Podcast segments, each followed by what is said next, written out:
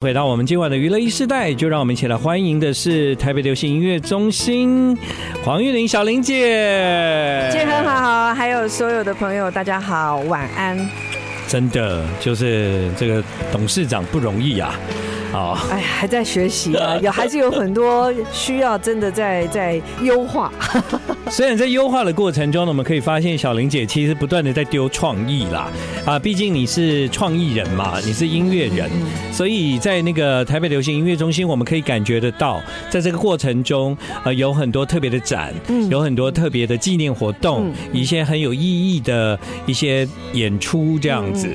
那我想，这个可能就是你在忙碌的啊。呃，行程跟公式里面，让你感觉到好像还有在创作般的乐趣吧？其实哦，我我我我真的是到最近的这一年，嗯，因为进来中心其实都快三年了嘛，嗯，我是到最近的这一年，我才发现说，哇，我从小到大创作的这个。写歌的这个过程哦，这个时光原来在此刻是这么的抚慰着我自己。嗯，对，你只要一回想以前写歌、以前做音乐，就说哇，这是多么幸福的时时一段时间这样。对，嗯。然后以前呢，你可能在写，然后到后来呢，你你会觉得就是说啊，每天都在录音室，录音室可能都在工作，嗯、可是真的到现在才会觉得说。我很期待下班回家哦，把我可能突然冒出来的几个音符写下来。对对对对对对对，嗯，这是现在的小玲姐黄韵玲，虽然也是我们非常熟悉的音乐人，但是呢，她会把她的一些想法放在现在的工作。所以台北流行音乐中心从去年的十一月有张雨生的特展，是现在在三月的时候会有张雨生的。我期待致敬二五的演唱会。是的，因为他离开地球哦，因为这个外星人呢离开地球已经二十五年了，二十五年了。对，然后当然很多人会问说，那为什么不是别人？为什么是张雨生？我想从他的各个面向，包括他的创作的多元性，还有他对于整个哦，你知道小到蚂蚁，大到整个星空。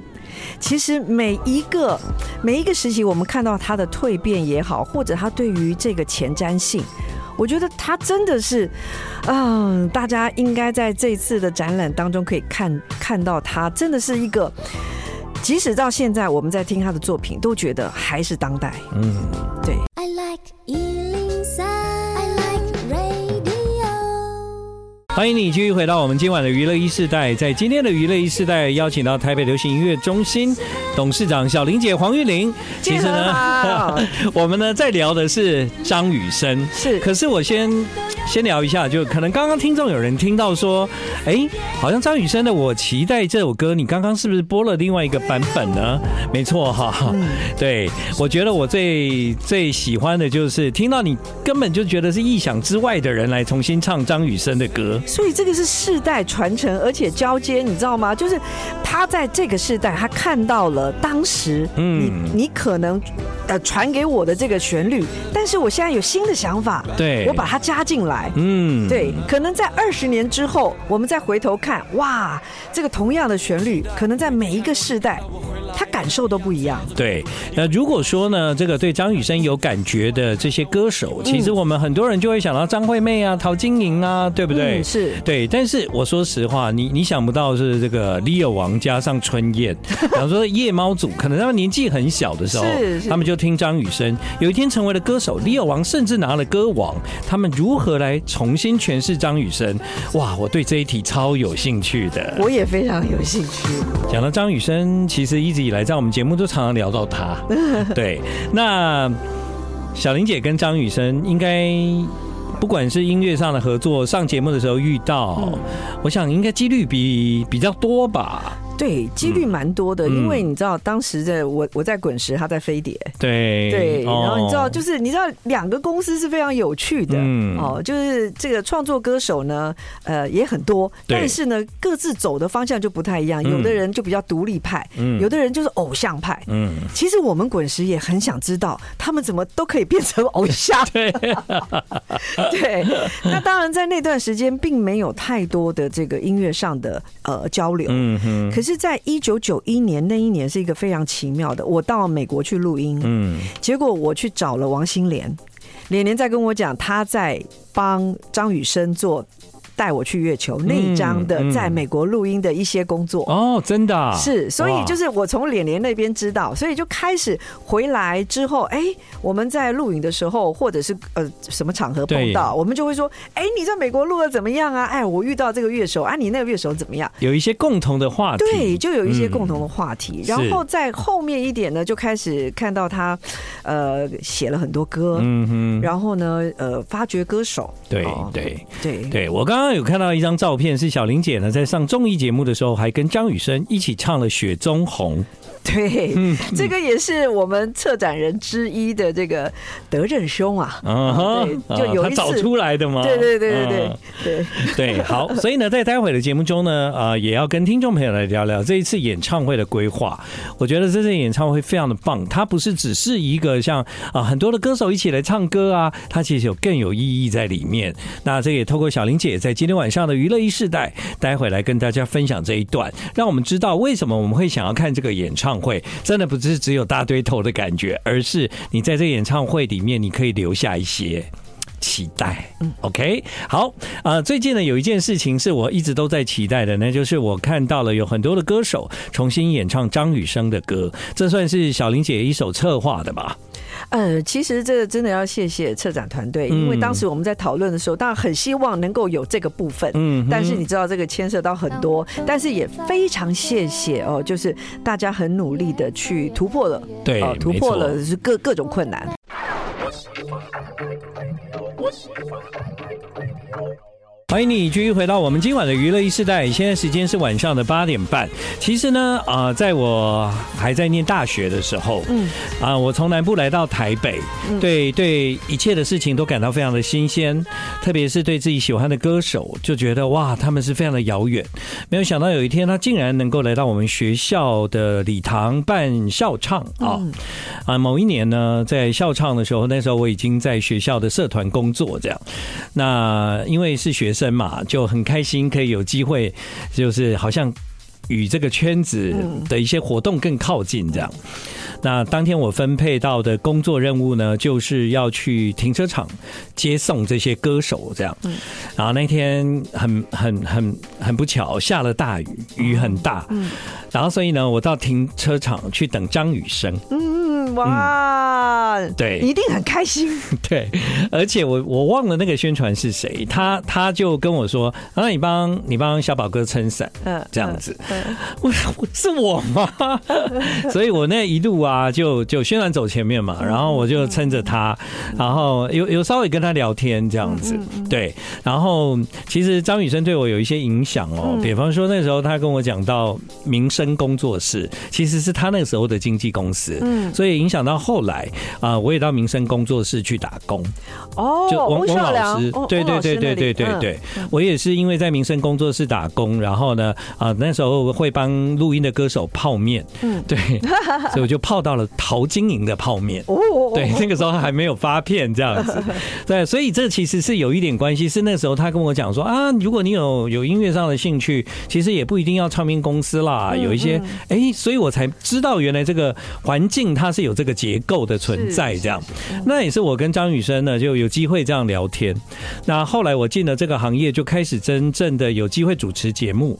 那有一段时间呢，我是为台湾的青少年监狱做广播。嗯，那时候。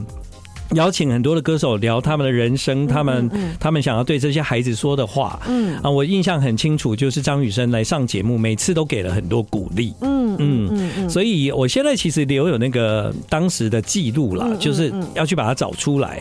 但如果问我，就是在我的印象中最深刻的两件事，其实大概就是我与张雨生的关系就是这个。嗯嗯，对啊，哇，其实是我觉得是很，嗯，应该是永远一辈子在心里的。这想。到都会是一个很大的光，嗯，没错，对对啊，其实他就就给我们很多鼓励，特别是当时候要考大学的时候，他的歌你知道他的音乐就是不断的、不断的在每一天在我们的卡带机里面是是 play 这样子，就是从他的歌你会得到一个就是看起来好像跟你没有太不同的男孩，但他却唱了这么深刻的作品，你觉得非常的感动，你就期待有一天你离开你原来的家乡到另外一个地方的时候，你可以像他一样实现梦想。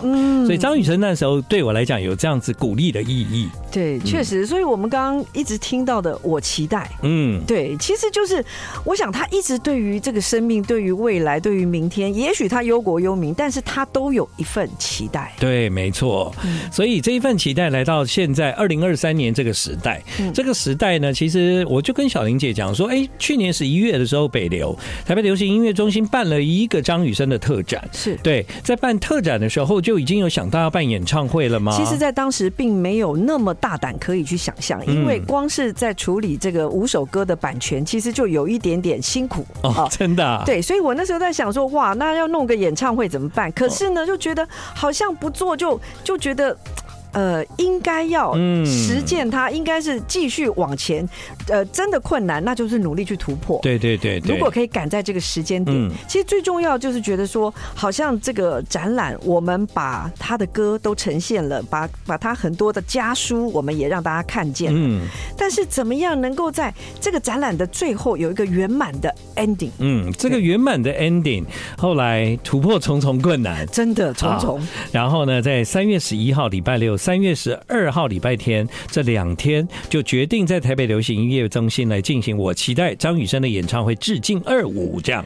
是。嗯，那邀请到了很多的歌手，那这个邀请的过程，我想除了除了大家都很热热情的愿意响应之外，但它当中也有很多节目编排的困难，因为毕竟这不是只是一个大堆头的演唱会，进入演唱会这是小玲姐的专业，再待会来跟我们聊一下办这两场演唱会应该不是那么容易的事。I like 103, I like radio。你现在听到这个声音是韦礼安，对、啊，但你刚刚唱 听那个韦礼安唱的歌，这一首《大海》，哇，这完全不一样的气氛呢。对。可是你你你知道这个大海的旋律，你可以跟着唱，但是他唱出来就是另外一种情怀，没错，里面还加上了对张雨生给他的很多很多的想象。嗯，啊，讲到这场演唱会，的确，当时小玲姐决定要做的时候，她是非常困难的。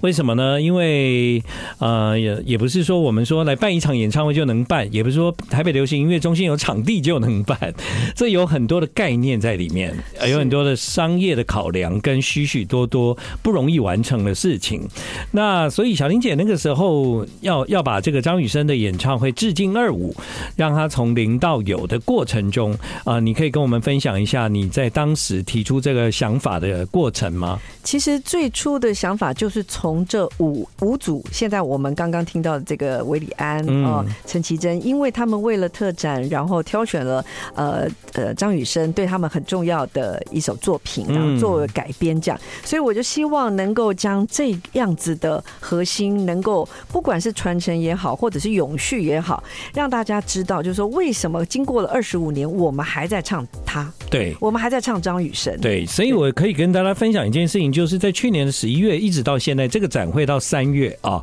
就是在台北流行音乐中心张雨生的，我们展会到二月二十八，二二八就结束了，是。哦，好吧，那这个展呢会到二二八结束，这一段时间来参展的朋友会看到有一个。很很很，这个是在在现场可以看到的纪念品嘛？对对对，它其实就是一个我们的周边商品之一。对对，那这是我们呃跟五五组音乐人合作的。其实我们有一个展区哦，嗯，那在这个展区当中，其实有很舒服的一个啊，有点像床，有点像就是你可以很舒服的躺在那边看着。抬头看星空，嗯哼，然后听着一首张雨生的《大海》，嗯，接着又听着韦礼安的《大海》，嗯，听着张雨生的《天天想你》，再来是陈绮贞的《天天想你》，所以你可以在那里舒服的听完十首歌。嗯，这十首歌里面有五组艺人，他们呢就在台北流行音乐中心的规划之下，变成了这一次展览的周边商品。那这五组艺人也是当时小玲姐决定要办这个演唱会，认为势必无论如何都要。要邀请到的五组，绝对要邀请。我第一个就打电话给陈启贞小姐，嗯、对启贞，对，因为再加上就是说她在闭关哦，那我也知道就是说一个创作人，他他的时间上，所以我我当然要从这个呃呃一定要去询问他了。当然，他也也考虑了。一一段时间，因为还在面对自己在闭关的这个过程当中，嗯、那我也是，呃，非常谢谢呃綺贞也好，或者后来的呃韦礼安哦，这五组艺人，其实每一个人都共襄盛举，对我来讲，其实就是吃了一颗强心丸，你知道吗？对，好，所以呢，这五组艺人他们势必都会参加，其中包括现在大家非常喜欢的一组告五人，嗯，哇。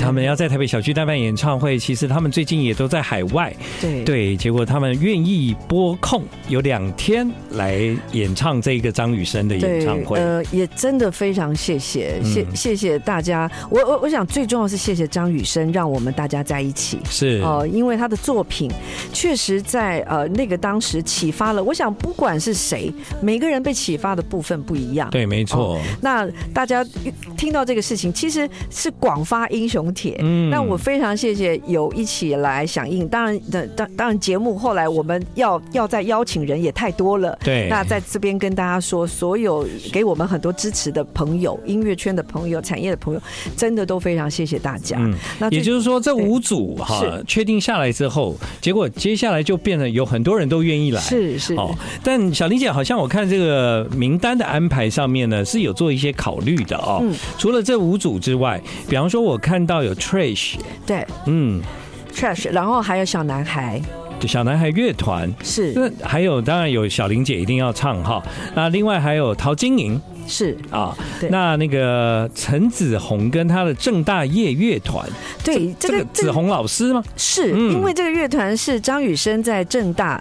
第一个参加的乐团，嗯，所以当时呢，陈子红他们组的这个乐团叫夜马啊，嗯，然后少了一个主唱，所以就贴了一个，你知道吗？在学校贴了一个公告，对对对对，争主唱，对，那主唱哎，张雨生就来了，哦，真的，对，然后那个考官呢，就是陈子红，人家从小就从小就当考官。啊，对，所以子红老师算是张呃 张雨生的学长，是。啊，那时候在学校组的这个乐团要找主唱，然后张雨生就来了，是。对，所以子红老师也安排进这一次呢，在演唱会里面非常重要的一个表演嘉宾之一。但我仔细看哦，就是说张雨生的人生呢，其实有几个面向，在他进入这个行业，大概有四个时期。嗯，待会我们请小玲姐跟我们来分享一下这四个时期跟这个演唱会的规划，让我们进入这个演唱会，同时也能够更认识张雨生。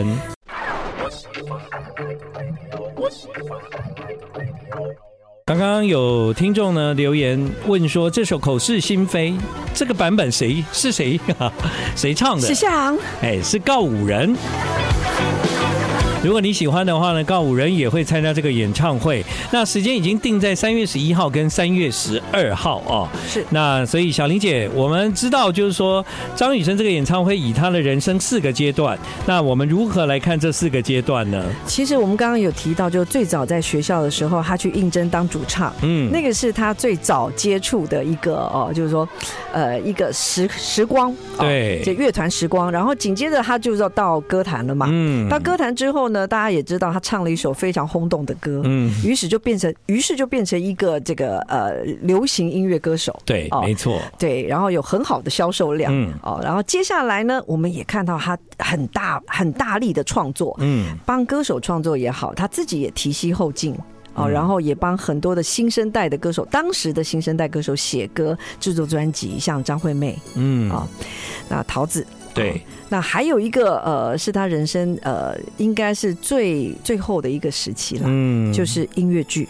对，我记得那个时候他好像全心投入音乐剧，是对，而且就是果陀嘛，对对。所以这一次我就发现，在这两场演唱会里面有一个很重要的部分是跟果陀的合作。对，因为我记得我三年前来中心呃任职的时候，其实当时我们就已经在筹备张雨生的这个特展，特展。那我当时就一直有一。一个想法就是说，如果可以把他一生的这个音乐版图都可以介绍给大家，嗯、我觉得如果有这个机会该有多好。嗯，那这个小小的心愿其实就一直在发芽。对对对，对。然后真的很希望，嗯、很希望呃，大家如果曾经张雨生在你的人生道路上启发过你，或者是你觉得他的歌真的。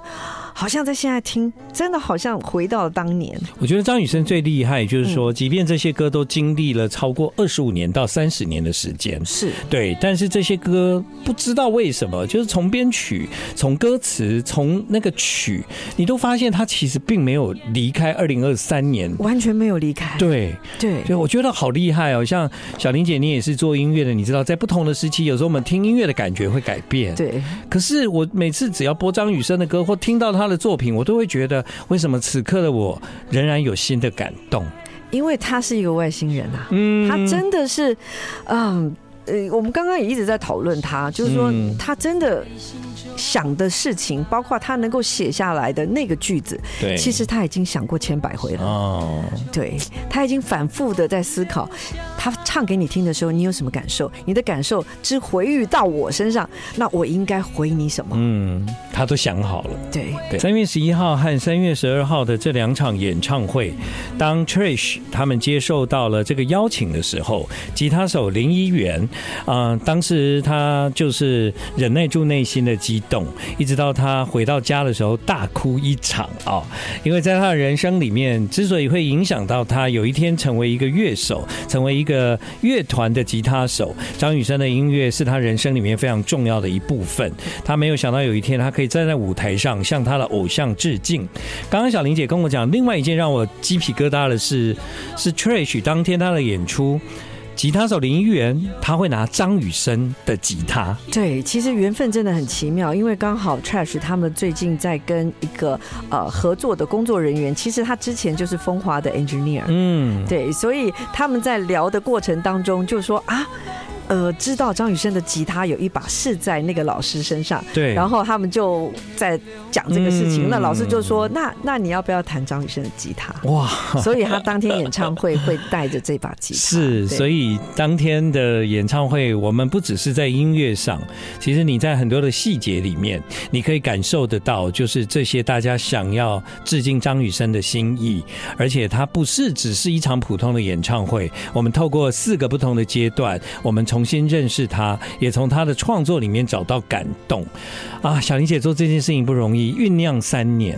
嗯，其实真的就是很希望大家不只是看到张雨生的音乐，而且也能够透过张雨生看到那个。八零年代百花齐放的台湾流行音乐歌坛、华语歌坛非常重要的一个时刻。对，没错。我建议大家，如果你们有机会的话，可以到台北流行音乐中心去走一走。你不要以为那附近没有店，那附近现在越来越多店了，唱片行啊、咖啡店啊，是是，对不对？哈，你们可以去打卡拍照，而且看展。现在正在展就有两个展，对，一个常设展哦，那还有另外一个就是我们今天提到的张雨生的特展，会到今。年的二月二十八号，但是我们的常设展呢还会继续展出，呃，约莫三年的时间。嗯，好，今晚的娱乐一世代非常谢谢黄韵玲小玲姐。当然，如果大家对这两场演出有兴趣的朋友，可以在哪里购票呢？呃，其实就是在 ibon，这也是大家很熟悉的售票系统。嗯，好，那希望这两场演出呢，能够为台湾记录下一些什么？除了我觉得非常不容易的地方，就是。在音乐的世界里面，我们如何能够透过在不同的时代，我们去感受当年的创作者，他们在那时候所记录下的心情，仍然能够影响到现在。对，所以真真的也很希望所有的在创作的人哦，真的每一个人好好的这个在下笔的时候想一想，在二十五年后，我们的作品是不是还能够留在大家心中？今晚娱乐一代，非常谢谢台北流行音乐中心的董事长黄韵玲小玲姐。你现在听到的是九 M 八八重新演唱张雨生的歌《若我告诉你，其实我爱的只是你》。